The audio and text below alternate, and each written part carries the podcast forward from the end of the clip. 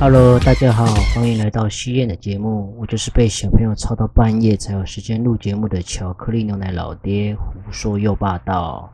举凡不管是财富管理、家庭教育、夫妻情趣，或者是社会观察，其实你想得到的，尽管是美妆保养，可以聊天的，你想得到的又想听的，告诉我，我有涉猎就分享给你哦。今天是第一集的节目。呃，第一集的节目，我们可以来聊聊什么呢？比如说关于赚钱这件事情、存钱这件事情、买房、租房，我们做个比较，来听听看，分享给大家。大家也有想法的时候，也可以回馈给我。一般我们所想赚钱，基本上就是你出了社会找份工作，啊，老板付薪水给你，你就有钱可以赚了嘛。那对于赚钱这些事情，每个人希望能够越赚越多。那到底哪种赚钱的方式比较好呢？一般的思维就是你找工作，刚刚提到的老板付薪水给你，你学的技术，哦，老板付相对报酬的薪资条件给你。那这样的工作的方式呢，你必须付出你的时间，也就是说你的时间全部都在老板的体制下做个生活。那当然有可能会剥夺到你的一些其他生活的品质。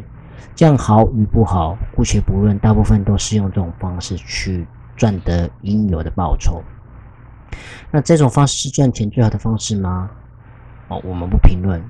当然，以这样的条件来讲，比方说我们说工程师好的，如果是你来到了台积电、哦联发科或者是红海这样子的一个体制下，基本上你的底薪一定比一般人呢薪水起薪都来的比较高嘛。啊，那我们当然可以做做个百万年薪来看看。那当然不是说一定是用这种方式去做赚钱才会赚最多的钱，也许有其他方法。比方说我们讲的创业，创业很多的方式。当然一般来讲，我们都知道创业需要高额的成本，哦，压力会比较大，所以所冒的风险会比较高。一般人也不愿意用这种方式。那因为现在呃二十二 K 的关系，大家都希望能够。在保有原有的工作情况之下，都可以有另外一份的收入，所以会慢慢兴起所谓的小额创业或者是无本创业。举例来讲好了，其实创业不一定来说一定是冒很大的风险，或者是需要投入很大的资金。我便随便的举例来讲了，像老爹我本身很爱吃鸡排，吃鸡排其实如果你选择开鸡排店好的话，一般不会开在所有的。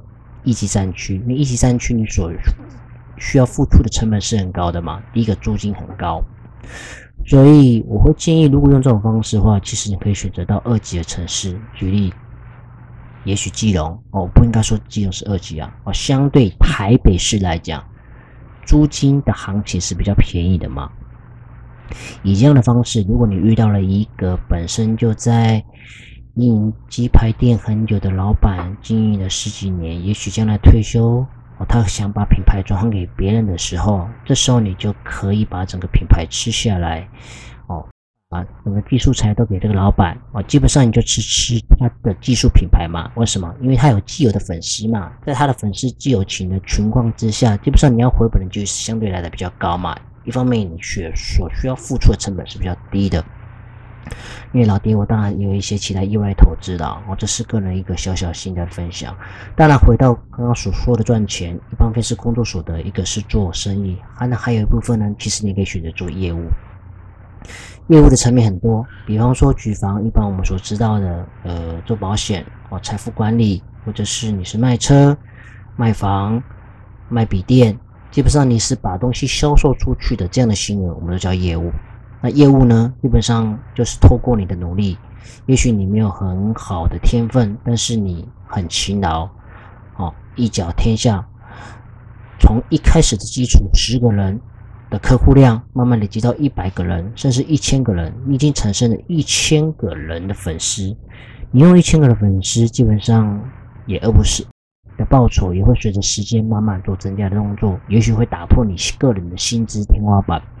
所以呢，业务也是一条路的选择。好，那还有哪些呢？比方说，我们说美发师好了，美发师是什么？靠着个人的技术的能力去换得相对的报酬嘛。哦，大家可能有所不知，一般来讲，美发师是没有底薪的，他也是透过你所有的客人，其实就是你粉丝累积的够多，透过你时间、你的技术，去累积所产生的客户量，成为你个人的粉丝，基本上你也饿不太死。所以赚钱其实很多很多的方式都可以。那尽管你很会赚钱，但重点是你有没有存钱的本事呢？赚钱赚的很厉害，不管赚多与赚少，基本上存钱才是高手哦。为什么？因为存的钱你才能够过好一点的生活。当然有人会说，我赚了那么多钱，那我一直存钱，我又花不到钱，这样不是过得很不快乐吗？当然，这点我非常的同意。因为什么？你花钱很爽嘛。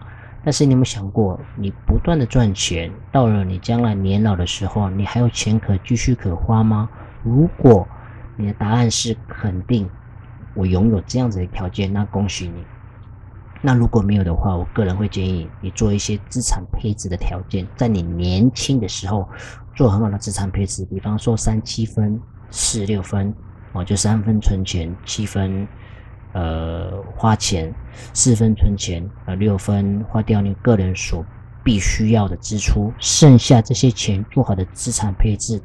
找一个好的一个报酬率的工具，这样子透过时间的复利，在你年老的时候能够因应你未来的生活，那这样子人生是不是可以过得比较快乐的一点呢？这是在赚钱跟存钱之间做的一个财富管理的分配。当然，财富管理的分配的工具呢很多，我们不设限。一般我们所知道的，基本上就是把钱存在银行，当然定存也是一个选择。哦，理财的工具有很多种，举房、房地产、股票、基金、期货、选择权，anyway，非常非常多。那到底哪种方式好？其实都可以，只要你有做好的理财习惯。一般来讲，你的累积财富速度不会输给从来没有理财过的人。这是我个人想。好，那再来我们说讲。买房子也许也是资产配置的选择之一。早期来讲，房子一平是非常非常便宜。但，随着时间经过，现在房价越来越高嘛。然后认为，到底现在应该是租房子好呢，还是买房子好呢？分享给各位。有人说，我今天买了房子，我付了二十年的房贷，甚至三十年，现在甚至还有四十年，我花了那么多的钱。每个月缴房贷，前面头期款钱已经喷光了，后面还要持续每个月把钱付出去缴付我的房贷，我没有很好的生活品质啊。况且早期的房子便宜，我当然可以用这种方式。可是像物价那么高，房价这么的高，我还能够持续的支付房贷以应我未来的生活吗？我可能上有高堂，下有子女，还得养。那该怎么办？这是一种思维。另一种思维来讲，有土是有财。有人会认为付房贷很有压力，但有一方的人却认为，我买房子，我有土是有财，起码房子是我的嘛，对不对？起码房子是你是我的，是我们共同所打造出来的家，里面所有的家具、格局都是我们可以自由变动的嘛。随着时间的演变，至少我不是一直租房子替房东在缴房贷，而是我在缴我自己的钱，感觉好像变相性的什么强迫储蓄嘛。好，另一方面我来讲租房子，租房子到底好与不好，跟买房子来比，我们用两方面的思维去思考。一方的认为是不买房的人会认为，我就租房子就好了。我买房子做什么呢？压力这么大，我用租房子，我用每个月三到五万的房租去买去租了一个呃，比方说台北市大安区的房子好了，台北市大安区的房子少说要两三千万，算便宜的喽。哦，一般我们讲看七八千万起跳啦。好，我们就姑且讲一个月三到五万的租金，可以做到很好的生活品质，剩下你所。省下来的钱是不是可以去做很好？我刚刚所说的其他资产配置的选择，很好投资报酬的工具，是不是这样人生会过得会比较快乐一点呢？好，另一个思维我们来想，租房子这样的角度确实是不错。另一个角度，我们所思考是，你能够一直持续的租下去吗？意思是什么？在你年轻的时候，你可以持续的租，OK。当你到年老的时候，你的房东愿意租房子给你吗？什么意思？今天假设你是一个房东，你愿意租一个房子给比较年轻的人，还是一个很老很老的人？好，我们不要讲很极端了，我们讲一个基本的概念，这样子就好了。假设你租给一个长辈，七十，也许八十。嘛，我不知道为什么，因为台湾平均男生因为是七十八岁，女生是八十三岁嘛。假设你租给七十岁以上的人，基本上你会有一些压力在。为什么？我们讲难听一点，如果他不小心嗝屁在你的房子里，哇，尴尬了。也就是什么？你在年轻的时候，你可以像无壳蜗牛一样去租房子，但是当你年老的时候，你有房子可住吗？所以我们用两方面的思维来来讲。到底租房子好还是房买房子好？没有一定的标准，就看各位怎么想。其实都可以，就像赚钱与存钱，我拼命的赚钱，我还要拼命的存钱吗？我要花钱吗？都可以啊。所以今天提出了一个想法，是给大家互相讨论的一个空间。钱不是没有，它只是变成你喜欢的样子而已。所以，不管是你想要租房子还是买房子，都可以。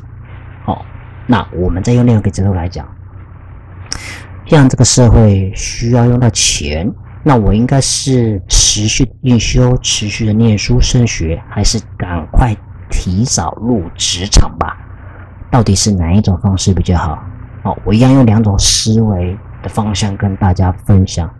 一你持续的进修，持续的念书，相对来讲，你个人的专业技术或者是专业知识，一定比一般人来的高吗？那哪一种行业特别需要这样子一个知识跟技巧的人呢？很简单，医师嘛，律师嘛，哦，基本上会计师嘛。